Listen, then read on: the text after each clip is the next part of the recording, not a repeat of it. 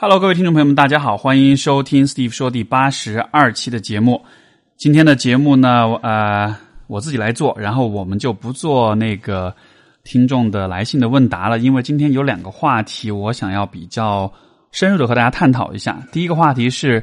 啊、有关金钱，因为上一次八十一期我和张小雨聊金钱的话题，我觉得呃，录完那期节目之后，我会有一些啊、补充的一些思考，想跟大家分享。然后第二个呢，就是还是老生常谈的原生家庭的问题。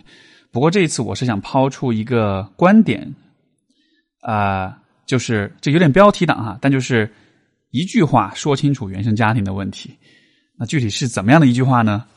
请听我后面的分解。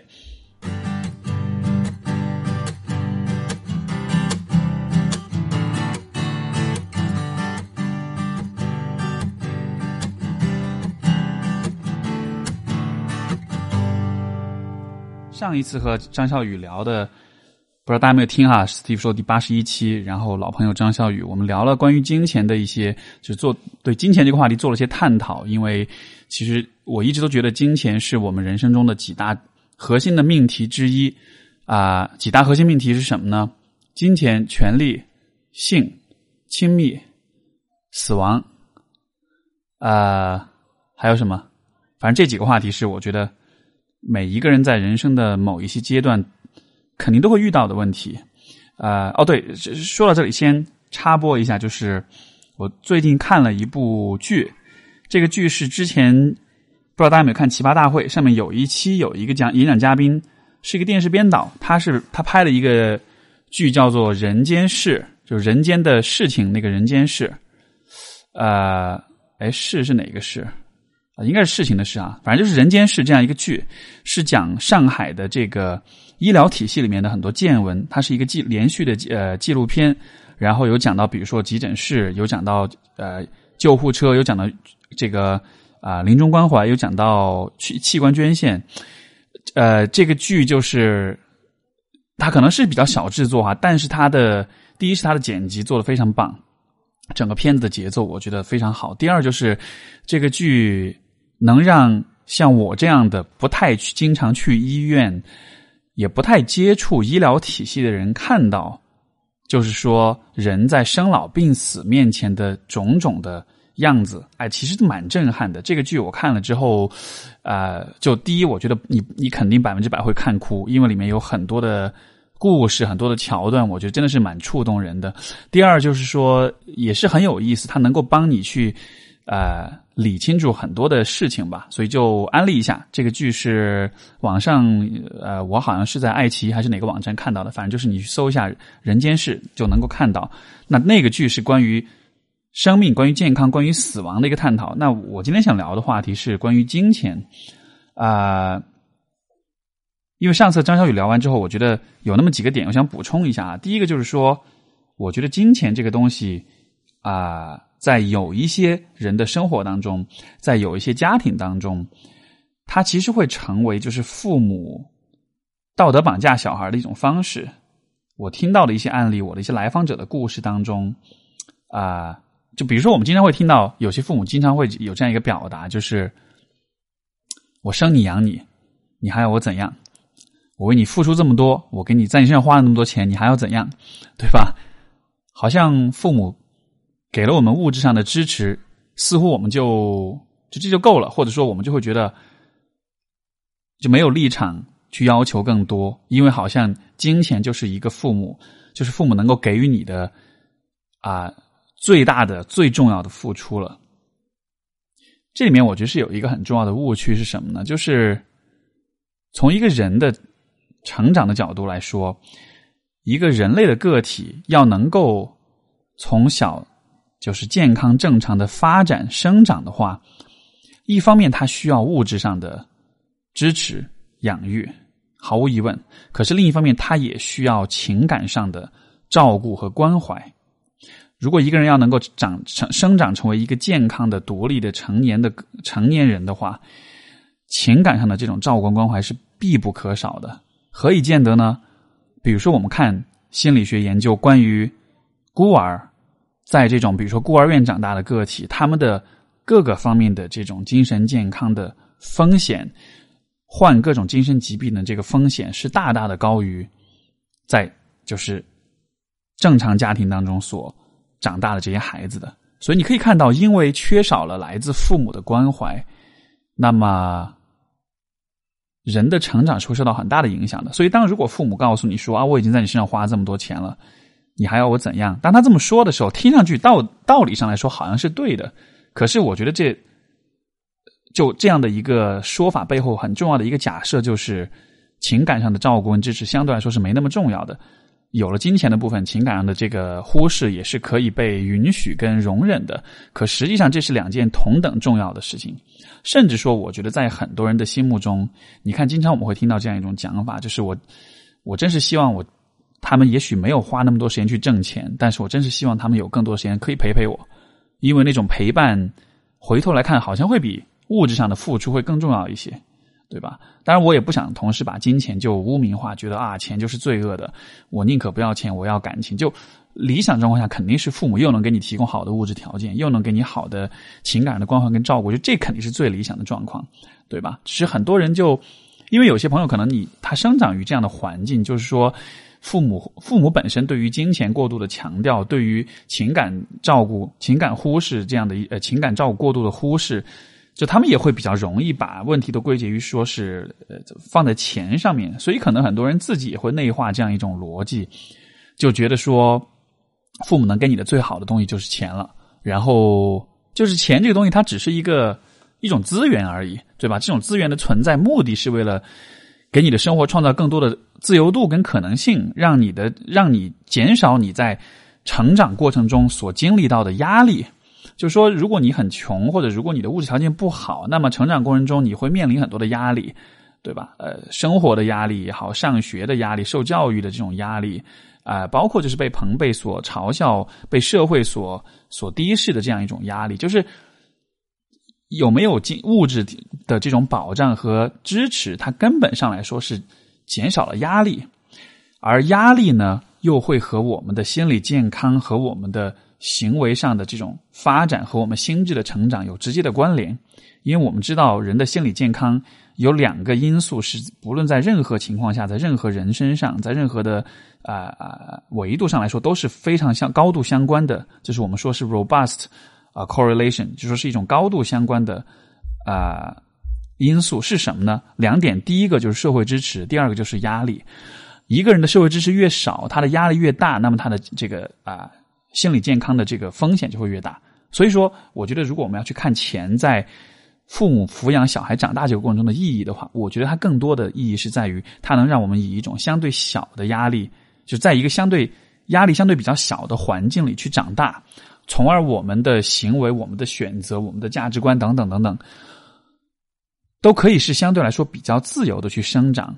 能够变成我们自己的样子，而不是说是被贫穷、被物质条件的压力所。所限制的，所以这是这是我觉得父母付出金钱上的这个物质上的支持的根本的意义，对吧？就他其实说说，就是到最后，他其实还是它并不是一个关于钱的问题，它是一个关于减少你生长成长过程中压力和局限的一个问题。那么与此同时，其实你就会看到情感上的照顾，它其实就是刚才我所讲的社会支持的部分，就是啊。你要能够健康的成长，你的成成长过程中，在心理上、在心智上的发展要能够完善的话，一方面当然是通过物质上的条件减少你的压力，另一方面是情感上的这种照顾跟支持，它能够帮助你在遇到波折、遇到挑战、遇到压力的时候，能够有一个缓冲的这样的一个作用。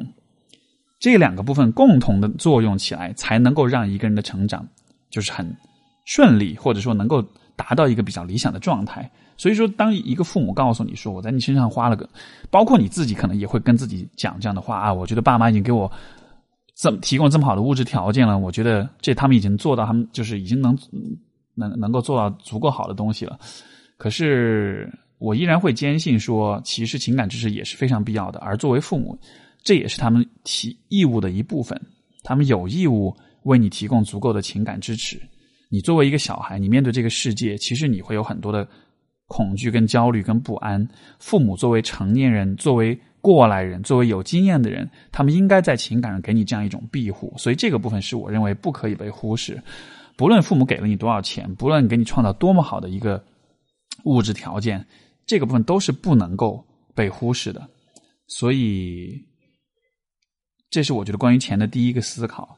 然后第二个思考就是说，啊，可能当我们谈到谈到钱的时候，啊，有些人会觉得说，哎，我不喜欢用钱来衡量一个人的价值，因为可能小时候我们会经常遇到，我们会被分数来衡量一个人的价值，对吧？用一个高考的分数来衡量你这个人是否成功，就其实大家很痛恨这样的一种衡量方式。凭什么我我这个人要被数字化？所以可能。成年之后，我们会带着类似的思维去看待钱。我这个人的价值，我凭什么要被我的每个月的工资、我的年薪多少来衡量？这并不能反映我这个人是什么样子的。我觉得钱和分数看上去都是数字，但是它有一个非常非常重要的区别是什么呢？就是当我们试图去得到一个好的分数的时候，其实我们只有一条路可以走，那就是狂学习。就是努力的背书、做题、没日没夜的复习，对吧？可是赚钱这件事情有很多的思，有很多的角度啊，有很多的方式啊。就是我们获取金钱、我们获取物质财富的方式，在今天这个社会，其实如果说是在四十年前，甚至三十年前，其实那个时候人们赚钱的方式是比较单一的，对吧？绝大多数人就是上班有。去一个单位做一份事业，然后你一天一天的熬，然后你一点点的去积累你的积攒你的财富。就在那个时代，其实赚钱和考这个考试分数的这个获得，我觉得是有很相似的地方的。它都是路径单一的一个过程。但是今天的社会里面，物质财富的获取其实有非常非常多的啊途径。我们的社会的发展就意味着我们能够以一种更多样化的方式去获得财富。在这样的情况之下，我不认为赚钱是一个非常单一的、非常简单粗暴的对一个人价值的衡量。我会认为它反而是因为有多样化的啊赚钱途径，所以你选择用什么样的途径来获取物质财富，它其实是对你这个人的一种啊，我觉得是一种很好的体现。我举个例子，前段时间很火的电影，那个斯皮尔伯格的《头号玩家》，对吧？然后你就可以看到他们去呃。几个玩家在里面玩这个游戏，他最终你拿到那个钥匙宝物了之后，然后这个大屏幕上会显示啊，你得分是多少，你的名字会被放在这个榜首。就最终这个得到的分数，其实就是他赚的这个钱，对吧？在社会里面也是这样，你最后赚到多少钱，它只是显示一个分数而已。然后，但是你是怎么去玩赚钱的这个游戏的？你通过什么样的方式、什么样的风格、什么样的策略去赚到钱的？这其实是一个高度个性化、高度啊自我表达的一个过程，对吧？就是你可以理解为，因为电影里面整个虚拟世界就是一个游戏，这个游戏的目的就是为了拿到最高分。而在社在我们的这个现实社会里面，你可以理解为它也是一个游戏，就至少在物质上来说，它也可以是一个游戏。这个游戏的目标就是赚钱，赚到多少钱也是得多少分。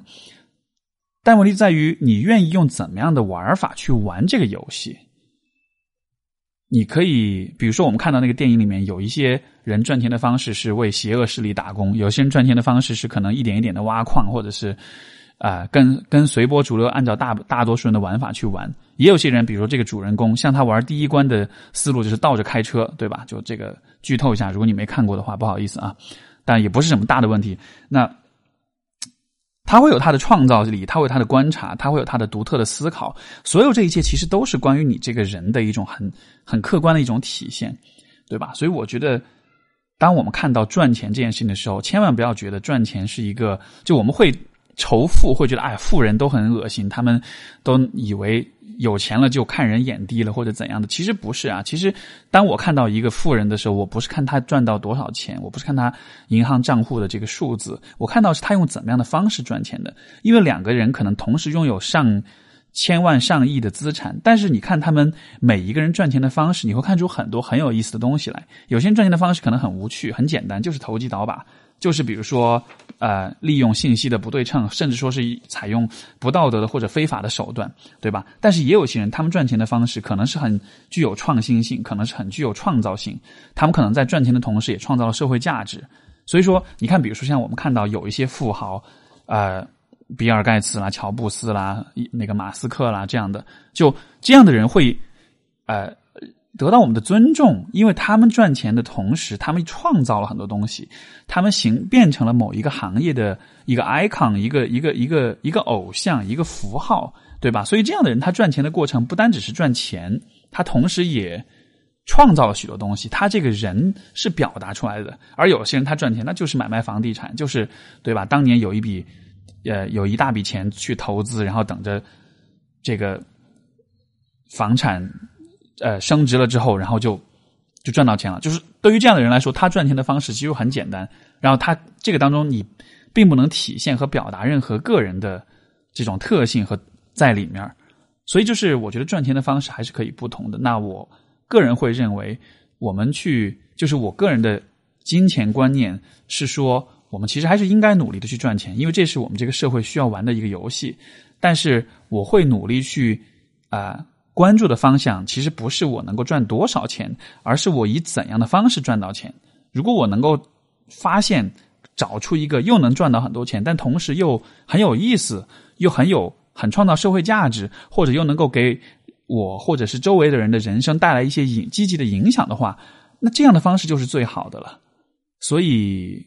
这是我现在为止所拥有的一种就是金钱观念吧。我也觉得。我们是时候可以把我们的对于和我们和金钱的关系做一个梳理了，能更多的看到说，其实不要把它妖魔化，同时也不要把它特殊化。就是钱这个东西，它它并不是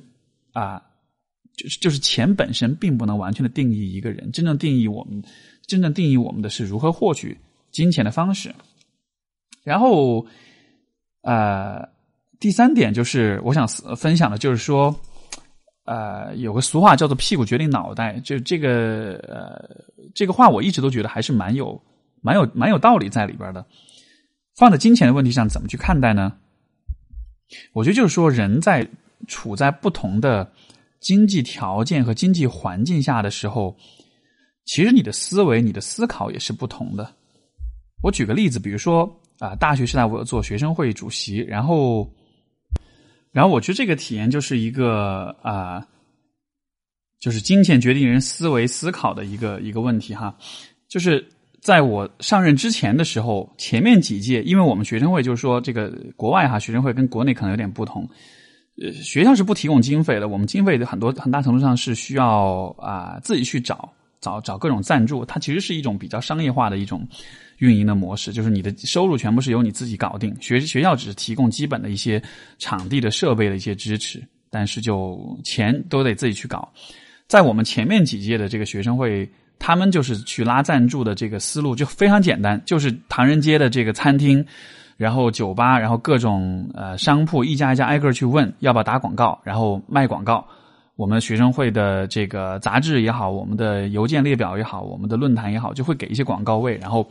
每一个广告位可能就包括，比如说办一次活动，办一次大型活动，比如说那个一个介绍的册子上印一些广告这样子，然后可能每一个广告就给大概两百、三百、五百加币的样子，就其实很少一点钱。然后，所以当时他们的思路就是这样子，就是一家一家店的去去问，而且问的都是那种就是小商铺这样的，对吧？一家小餐厅啦，一家粤菜啦，一家酒吧啦这样子的。然后，所以每年大概的这个。啊，收入可能就是几千加币的样子，勉强能够维持学生会在一个很小的一个范围之内去运营，做一些大约能够满足这个开支。然后到了我那届的话，我就会想说，啊，有没有可能，就是我们有没有可能就是做的比这个更多一些？有没有可能我们把这个赚钱的思路就是扩大一些？能不能不要只是去唐人街挨家挨户的去问你们要不要打广告这样子的？所以当时就啊，可能想到了一些方法，就现在看来也也也就也没有很聪明了，只是说啊，设立了一些名头，比如说年度合作伙伴，比如说啊，说白了其实就是把拉赞助的这个头衔逼格拉的比较高，而且呢，以前是基于比如说每一次活动啊印个小册子，然后找一些人来赞助。我现在搞成我这一年整个学生会有一个啊首席或者是首席合作黄金呃这个钻石赞助类似这样一个名目，然后这个名头可能就会包了你整年的一个赞助，然后我们会在把你这个宣传的这个 package 做的很丰富，就是说除了在打广告以外，能够在很多的方面体现出你的。你的你的 logo 啦，你的这个品牌啦，这样子的。那么，当这样子去设计这个啊赞助商的这个啊计划的时候，我找的就不再是一般的那种小餐厅，因为小餐厅他没有兴趣做那么多的广告。我我关注的可能就是一些有兴趣。花更多的钱得到更多关注的一些企业跟机构，比如说有一些做做这个外汇交易的这种机构，因为那会儿很多留学生他们需要从国内就是转钱出来，对吧？从银行转手续费很高，而且很慢。有些机构专门做这样的一种啊金融服务啊，那么可能他们就会更感兴趣，说能够让很多很多人都知道他们，所以这样的机构他就会花更多的钱，然后这样的方式。去执行了之后，可能那一年我们的收入就不是几千，而是几万加币。那拿到这几万加币之后，我们再要去做更多的事情，就会发现手上只有几千块和手上有几万块的时候，你的视野、你的胆量、你的这个规模都是完全不一样的。所以，就是金钱或者说物质，它在很大程度上会影响你的思维的这个宽广度哈。不过，就真正重要的点是在于，其实都不是我，因为其实。我属于一个没有太有金钱头脑的人。真正我觉得很牛掰的是，若干毕业若干年之后，我后来又听一些这个校友去讲说，现在他们的就同就是同一个学生会，现在他们每年的流水已经是上百万了，是怎么做到的呢？就是因为现在我觉得这正是青出于蓝胜于蓝啊！现在小朋友其实都会很很会思考的，就是他们现在想的都不是拉赞助，而是说这个学生会它其实是个平台，有这么多的人，有这么多的资源。我们其实自己可以把它做成是一个生意，对吧？有这么多的留学生，他们必然有各种各样的需求。那我们要做的就是去满足、去提供服务，去满足他们的需求。所以说，啊，补课啦，修改论文啦，然后呃，各种生活相关的服务啦，呃，外汇的服务啦，呃，总之就是就卖了很多的服务出去。包括也拉了很多赞助商，现在整个就做成一个非常非常商业化的一个组织。这个和当年我们那个很情怀的留学生那种异国他乡那种同胞之情就完全就不一样了。就他们就是现在好晚辈们，他又把这个东西升级到了一个更高的高度。那你看他们的那个视野、那个想法，当时我就会觉得，哎，很感叹，我根本想不到这一步。但是也许可能，比如说这些小朋友们，他们可能他们的生长环境当中。跟赚钱、跟金钱的关系打交道的机会可能比我更多，所以说他们能够看到的也就比我看到的更多，所以我并不会说一定是说很羡慕他们，就是能够挣更多的钱，或者说有更大的预算、有更大的这个流水，但是我的确会很羡慕的就是他们能够以一个更广的、更开放的视角来看待。金钱来看待他们所做的事情，我觉得这一点是人在不同的啊物质条件之下生长起来，其实他会具备的不同的一种视野啊，这也是我觉得我们去获得获取更多的物质物质财富，它能够给我们带来的一个很大的好处，它能够让我们从一个更广阔的和以往不同的视角去看待很多问题。这我觉得这是符合我对于就是人要不断学习跟成长的。这样一个价值观的，所以从这个角度来说，我觉得赚钱也是一件很有意义的事情。好，那么说完了赚钱，我们再来说另一个，哎，老生常谈的话题啊，原生家庭啊。你看前段时间武志红上了奇葩大会，讲了原生家庭，当然他讲的东西不温不火的。然后后来李松蔚又发了篇文章，扔了点炸弹出来，关于原生家庭的一些这个思思考跟探讨，然后。你看，其实原生家庭大家都会去讨论，为什么这会成为一个很热门的话题呢？我觉得是因为所有的原生家庭问题其实都会有一些共性在里面。我今天想抛出的一个观点是，这个听上去有点像是这个公众号文章的那种营销号的那种标题党哈，但就是我这是我最近几次、最近一段时间的咨询所所体的一个感悟，就是我觉得所有的原生家庭问题，大约都可以用一句话来说清楚，是不是很标题党？但是真的，我觉得是用一句话可以讲清楚的，是什么呢？做好准备哈，就是要走出原生家庭问题的影响，你需要做到的一件事情就是，你要能够。吃不到葡萄，但是敢于承认葡萄是甜的。体会一下这句话，大家体会一下这句话。我这个话是什么意思呢？我们先有明确一个前提，就是说，所有的人的内心都是有自愈和不断成长的这种力量存在的。这是我们每一个人出场设定，人都是会不断成长，都是会啊自动的去抚平自己内心的创伤的。当我们广泛的探讨原生家庭的问题的时候，实际上就是许多人被卡在了这个自愈的过程中。就是我们成长过程中，其实每一个人都会遇到各种形式的这种创伤，对吧？因为做因为做父母这件事情是没有不犯错误的，每一个父母都会犯错误，所以每个父母在一定程度上都会伤害到自己的孩子。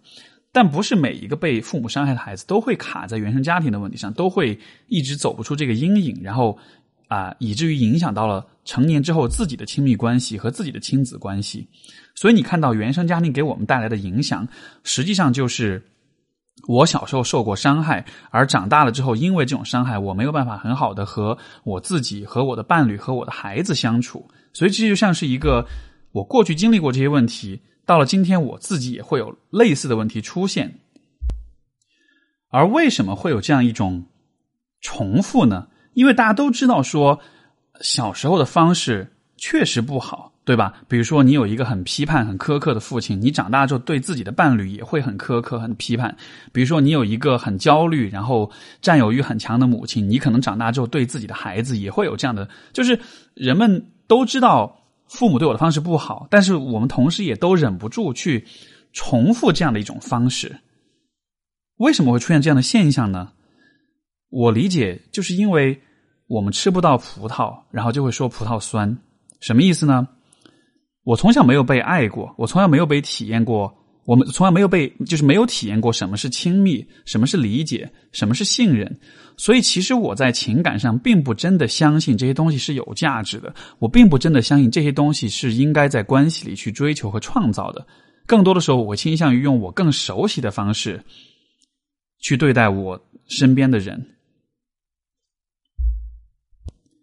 这些熟悉的方式为什么会被不断的重复？因为这些熟悉的方式都会让你觉得你得到了某种形式的补偿。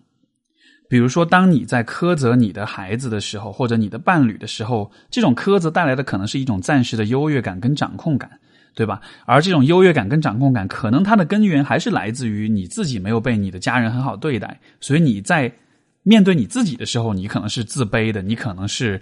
自我怀疑的。所以你其实是把啊父母给你的那种影响，就是转嫁到了你的伴侣或者孩子身上。你通过去他们那儿刷存在感、刷优越感来补偿你自己的过去。所以原生家庭的问题就会是这样一环又一环的循环，在代际一代又一代人之间不断的这样传播。许多人对原生家庭的一种幻想就是啊，我要走出这个阴影，是不是就代表着我要把自己变成一个完全不同的人？啊，我要我要彻底的扭转父母对我的影响，其实不是啊，其实所有的就是我认为成功的走出阴影的朋友们，他们做到的事情是，其实他们的过去还是那样，他们自己的本性当中有很多东西依然存在，但是他们能够有一个不同的选择。当我面对伴侣，当我面对孩子的时候，除了以前习惯的方式以外，我有一种新的选择，有一种新的可能性。比如说，当我在感到焦虑不安的时候，除了去占有对方、去苛责对方，我其实还有另外一种可能性，是我用一种比较平和、比较理性的方式表达我心里的感受，让对方知道我是怎么样的一种想法，对吧？这样的一种方式，就是我所说的那个葡萄，就是我们小的时候没有这样子被对待过，所以我们长大之后也不太相信这样的方法是很重要的，是必须得这样子去做的。我们会更习惯于，我们会。偏向我们更习惯的那种旧的方式，即使它不好，对吧？因为如果我们从小一直受到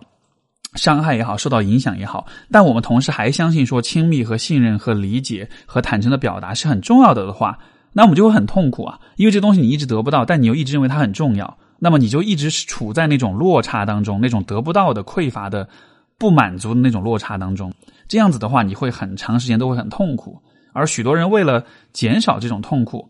他所做出的选择就是：那既然我跟父母的关系是不可改变的，既然理解跟爱跟亲密是得不到的。而我又很痛苦，那么我就把我渴望的这些东西，把它的价值降低，我就不要对它有那么多期待，我就不要认为它这个葡萄是很甜的，是值得吃，是我很值得，是是很有价值的，对吧？这样子做的时候，你可能就不会那么的痛苦了，你可能就不会那么的委屈，说啊，我很多东西都得不到，你可能就觉得那吃不到，那葡萄是酸的，就算吃到也没什么了不起啊。对吧？可是当你真的，因为因为我看我的不少来访者，他们都会这么做，就他们真的是会说服自己葡萄是酸的，他们真的会说服自己，成年之后的关系里面，其实我也可以不用那么信任和亲密和坦诚的表达我自己。可是当你这么说服你自己的时候，你就变成了你父母的样子，对吧？你就在重复他们所做的事情。你就没有办法真的走出这个关系，走出这个原生家庭关系的这个这个阴影了，因为你已经是你自己都说服自己葡萄是酸的，我没有必要去追求甜的葡萄，对吧？所以我为什么会说走出原生家庭，就意味着你需要一方面你自己没得到，但是另一方面你也需要有有这种胆量去承认，哎，葡萄是很甜的，我是应该追求它的，只是曾经的家庭关系里我追求不到，但是只只要你相信葡萄是甜的。那么你至少会有这种动力，在你自己成年后，你自己的关系当中去追求、去创造、去建立。当然，这样子做的一个很重要的前提，或者说很重要的一个挑战，就是说，在承认葡萄是甜的之前，你得先把原生家庭给你带来的那种情感上的创伤给他做些处理。因为如果你什么都不做的话，你直接承认葡萄是甜的。那么带着这个葡萄是甜的这个念想，一回头再看你的爸妈，你就你就会特别的难受。你会觉得说，既然葡萄是甜的，那过去他们好多好多东西都没有给我，那我真的好委屈，我好冤啊，我好伤心难过，啊，那种痛苦又上来了。而痛苦上来之后，可能你又会习惯性的去否认说啊，也许这些东西没有那么重要，就认为葡萄是酸的，是一种防御机制。我们通过这样的方式去减少自己的痛苦。但减少这样的痛苦的同时，也减小了我们去创造属于自己的美好未来的这种动力。因为如果你都不相信葡萄是甜的，你都不相信亲密和爱是很有价值、是很重要、是生活中必不可少的东西的时候，你当然也没有办法有很多的动力去往前走。然后，你可能也会缺少足够的动力去在你自己的生活当中。去迈出步伐，去尝试一些你不曾尝试的东西，对吧？因为我们说走出这样的阴影，意味着你需要做很多之前没有做过的事情，需要说很多之前没有说过的话，这些这一切都是陌生的，这一切都是令你感到不安的。那么哪里哪里来的动力呢？那就必须得是说，你真的很相信爱是很重要的，亲密是很重要的，和身边的人坦诚的。表达跟沟通是很重要的，所以每一个人在试图走出亲密关系，呃，就是原生家庭问题之前，你都得先看看，对于你来说，你有没有这样一个状况？你有没有因为当年吃不到葡萄，所以说现在你真的也觉得葡萄是酸的？你得敢于承认葡萄是甜的，你敢，你得敢于认可它的价值，认为它真的非常的宝贵，即使这种承认会让你对过去的自己感到很委屈、很心痛。你还是得学会承认这一点。当你有一天真的可以承认这一点的时候，你自然会有动力去找到，你自然会找到就是这个动力和勇气去去去做一些跟以前不同的选择。那么你可能会进一步问说，那怎么样去？如果我找到这种勇气，我敢承认葡萄是甜的，我接下来要怎么做呢？啊，我跟我一个来访者就是最近有过一个探讨哈，就是说，因为他的一个困扰是说，他其实。很渴望有更多的人能够关心他，能够在乎他，但是他并不太知道怎样能够得到这样的一些关心跟在乎，对吧？那你看，站在一个孩子的角度来说，我很渴望别人给我更多的关心跟在乎。我是孩子啊，这种关心跟在乎是别人理应当给我的呀。我理解，这其实就是小孩子所追所追求那种所谓的无条件的爱，对吧？什么叫无条件呢？就是我因为是我，你就要对我好，我什么都不做，你也得对我好，因为我是孩子。孩子对父母是很容易有这样的期待的，就是无条件的这种爱。父母和孩子间的确也可以有这样的一种关系，因为孩子毕竟还就是他还很小，他没有办法独自面对这个世界，所以很大程度上需要依赖父母。所以其实无条件的爱，与此同时衍生出的一个问题就是，这个关系是依赖的，这个关系当中的小孩子的这个部分是比较少独立自主的空间的。那可能很多人在小时候没有得到无条件的爱，他长大了之后，他就会觉得啊，我要补偿我自己，我希望啊，就是成年之后也可以有无条件的爱。如果你希望在成年之后有无条件的爱的话，你会怎么做呢？你可能就会努力的去寻找那些会给你无条件爱的那些人。那什么样的人会给你无条件的爱呢？你可能不知道。那么你可能会做的事情就是，你会制定很多的标准、跟期待、跟要求。你会觉得，只要我找到一个对的人，这个人就会无条件的爱我，从而我就可以满足，我就可以得到补偿。这样子做的结果，有可能就是你会有很多的期待，你会有很高的要求，你会很，你会很强调说那个对的关系这样一个东西，对吧？我们的许许多的许多年轻人在谈恋爱、在婚恋问题上，都会期待对的人。这样一个概念，然后我觉得很多时候，对的人或者对的关系这样一些概念是被我们过度的，就大太多太多的去讨论这个东西了。什么样的人才是对的人？我如何知道一个人是对的人？我觉得当你用这样的角度来看待亲密关系的时候，这多少还是说明，可能你还没有很，你还没有很成熟吧，你还没有长大吧，你还在像一个孩子一样期待无条件的爱，因为事实是无条件的爱在。你长大了之后，获得他的机会就永久的错失了，因为你已经长大，你已经是成年人了。成年人跟成年人之间是不可能有无条件的爱的，就没错。这是就这个观点听上去很很怎么说呢？也许你会觉得啊，是这样的吗？可是我发自内心真的是这么认为的，就是成年人之间的关系是不可能有无条件的，因为每一个成年人也都有自己的需求，他也都需要做。力所能及的事情来确保自己的需求得到满足，所以当他选择和另一个成年人建立关系的时候，他必然也要看对方是否能够给他一些回报跟回应。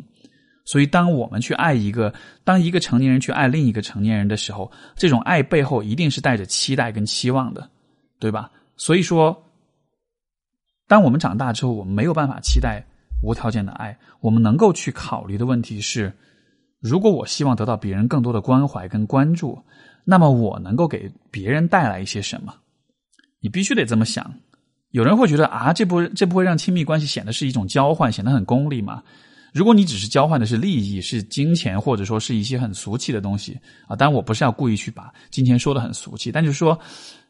如果没有感情，只是物质上的交换，或者是某种目的性的交换，那可能是有点功利。可是问题就在于。健康的亲密关系，它就是一种情感的交换啊！就我爱你的同时，我也感觉到你很爱我，这样子的关系才是可持续的呀。所以说，如果你希望啊得到好的关系，被人更多的关怀跟爱的话，当然一方面的确也是要也要去找，因为的确有些人是更适合你，有些人是更不适合你，这个寻找是必要的。可是另一方面，我觉得你自己也需要有很多事情可以去做。去做什么事情呢？呃，我我可以分享的一点就是，我的身上有两个纹身，其中有一个纹身是在我的右手的手腕上，然后这个纹身大概的形象是像是一颗心，然后这颗心上面长出来一棵树，然后这个纹身当时我为什么选择去纹它，就是因为我自己在接受咨接受完咨询之后。我对自己的认识有达到这样一个这样一步，就是我发现曾经我一直是在渴望着别人给我爱，就比如说我的大学时代，当时谈好几个女朋友，谈完之后的那种心态都是这个人不够好，他不够满足我的期待跟要求，我觉得他没有办法给我我想要的那种感情，所以带着这样的心态，其实会很不开心，这感情也会就我曾经甚至会很痛苦于一个问题，就是说，为什么我的恋情都是同样的一种循环？就是前面六个月是蜜月期，六个月之后开始吵架，吵到一年左右，大概就分了。分了之后再挣扎一下，挣扎到一年半，然后最后彻底分手。就大概所有的感情都是一年到一年半的长度，不断的循环，不断的重复，一直到完成了自己的这个自我体验之后，才意识到说，其实曾经的我一直都还在渴望那种无条件的爱，但实际上这样的期待是。是不合理的。我应该更多思考的是，我可以带来什么？我可以贡献什么？就是 What can I What can I bring to the table？我能够再贡献出什么样一些东西出来，对吧？那为什么纹一棵大树的这个符号？就是因为通过这个我自己的咨询，我意识到说，人如果希望被爱的话，或者说人如果渴望得到更多的爱，他最好的方式是像一棵大树一样，它自己能够生长。能够成熟，然后它能结出很多的果实，它能把这些果果实奉献给周围的人，然后自然就会有很多人愿意亲近他，愿意靠近他，而这些亲近靠近他的人，反过来也会更多的呵护这株大树。他们受益于这株大树，他们得到了很多的好处，他们反过来也会希望这株大树能够健康的成长。就这样子的一个关系，就是就会是比较健康的一种亲密关系，或者是一种友谊的关系。包括跟父母之间也可以重建，重建你们的相处，变转化成这样的一种状态，对吧？就如果你自己认为我还是一株小树苗，我需要别人来浇灌我。实际上，你这个样子已经不，你看上去已经是个成年人了，但你的心态还是一株小树苗。谁会愿意去浇浇筑你呢？你的父母，你的父母，你跟他们关系已经足够糟糕，他们不会浇筑你，对吧？那除此之外还能有谁呢？那也许你可以通过一些方式找到一些伴侣，找到一些朋友，他们可能在一开始会照顾你，会关心你。可是时间久了，他们会发现，你你你一直都需要浇筑，你一直都需要关怀，但是你好像心态上只是小树苗的样子，你好像没办法给到他们什么东西。所以，所以我认为，在我们期待、在我们要求理想的亲密或者是完美的关系之前，你自己得先成长为一株大树，你自己得先有那个结出果实的能力，你得有那个能够去付出、去爱、去给予的能力。然后这样子的话，你才能吸引来那些同样善于付出、善于爱的人。因为你想，别人花了多少时间把自己打造成一个善于付出跟爱的人啊？那肯定也是相当多时间，对不对？为什么他们会花那么多时间去打造自己呢？那肯定也是因为他们自己也很期待我这样子善待周围的人，我也希望自己被爱，对不对？所以这也是我觉得啊，我觉得延伸出来一个话题，就是说，其实心理学现在啊，很大程度上还是关注心理疾病的问题，但是他不太告诉我们，我们能够在解决完我们的问题之后，我们能够如何能够成长为一个更为成熟、更为完善、更啊，心智更为健全、更为健康、更为积极的一个个体，对吧？很多时候，我们探讨原生家庭的问题，许多咨询师、许多心理学专业人士在探讨这个问题的时候，他们的目标是把我们从负十分变到零分。但是，从零分到正十分这个过程是怎么样子的？这样的探讨，我觉得很少有。而我在这里所提出的这样的一个说法，就是就是两点：第一，就是说你得承认，不要因为。葡曾经你吃不到葡萄，你就认为葡萄一定是酸的。你真的得说服自己，说葡萄其实就是甜的。你真的得啊相信它。而第二就是说，当你在期待自己得到很多的收获之前，你自己得先成长成一株大树，或者说，如果是葡萄的例子的话，你得成长成为一个很完整的、很茂盛的一个一个一一株葡萄树，对吧？你才能结出果实来，你才能给别人吃到。反过来，你自己才有可能得到来自别人的。这种回报跟亲密，所以这就是对原生家庭问题的一些思考吧。我觉得，虽然可能每一个家庭、每一个个体的经历有所不同，但其实大家的路径都是差不多的。我们的路径都会是一个啊，重建我们对于爱和亲密和信任和理解这样一些东西的那种追求。然后带着这种追求，我们自然会想要成长，想要啊。因为如果你自己认为这个东西是有价值的，那你自己自然也会有意愿去创造它，对吧？如果你不认为它有价值，那么你就只会等着别人来给予你，你自己并不去创造。因为人如果创，就是人去主动的创造有价值的东西，这是会带来快乐的，对吧？比如说我告诉你，啊，现在你每画一张画，或者每做一个啊手工艺品，你可以你可以赚到一万块钱，那你做这些东西做起来是不是特别特别开心？因为你知道你创造的东西是非常有价值的。对吗？所以，如果当你等着别人来给你爱和亲密的时候，实际上你就会，我我认为这里面的假设是你你得到东西是没有价值的，因为你自己都懒得去创造它。如果你真的发自内心认为爱跟亲密跟信任这一切东西是有价值的，你自己都会忍不住想要去创造，想要去给别人。对吧？像我的方式就是，我就会去做个咨询师啊，我就会为很多人提供这种理解也好，这种支持也好，这种接纳也好，因为我自己真的觉得它很有价值啊。我在给予的过程中真的是很开心的，是感到很满足的。所以我觉得，也许你不用不一定非要也像我这样把这个作为一个职业，但如果你发自内心认可这样一些东西，你自然会想要去。让自己具备就是创造这些东西的能力，你自然也会想要去把这些东西给出去，通过给予得到快乐。所以这就是为什么我会在手上纹这么一个纹身吧，一株大树的形象长在一颗心上面，因为我希望我内心的爱是可以通过这样一棵大树长结出果实的。我是相信说自己内心有很多的营养可以滋养这棵树，然后我是相信爱是可以。创造出很多有意义的、有价值的东西来的。当你变成一株大树的时候，你也会让周围的生灵、让周围的生命也都靠近你，大家就会在一种很亲近、很和谐的一种氛围之下，共同的一起去生存，一起去啊建立关系。所以总结下，我觉得想告诉他的一点就是：都变成大树吧，都变成能够创造、能够结出果实、能够付出爱和给予的。啊，这样的一个样子吧。然后这样子的话，你就可以真的快乐，你就可以真的满足。至于以前的阴影、以前的这些怨恨，所有这一切，如果你自己很善于去创造，你也会吸引来很多认可你喜欢你的人了。那过去的那些缺失，它有那么重要吗？它可能会让你留点遗憾，但是它真的有那么重要？它真的可以让你一辈子忘不掉吗？我觉得。创造爱可能是一件比抱怨过去更有意思，也更令人满足和有意义的事情吧。好吧，所以祝大家都能变成大树。我们今天节目就先到这里。各位如果有什么评价或者是感想，欢迎在留言这个评论栏里留言，或者说写信给我投稿给我。听众信箱是 a s k s t e v e at 幺二六点 com。我们下周再见，拜拜。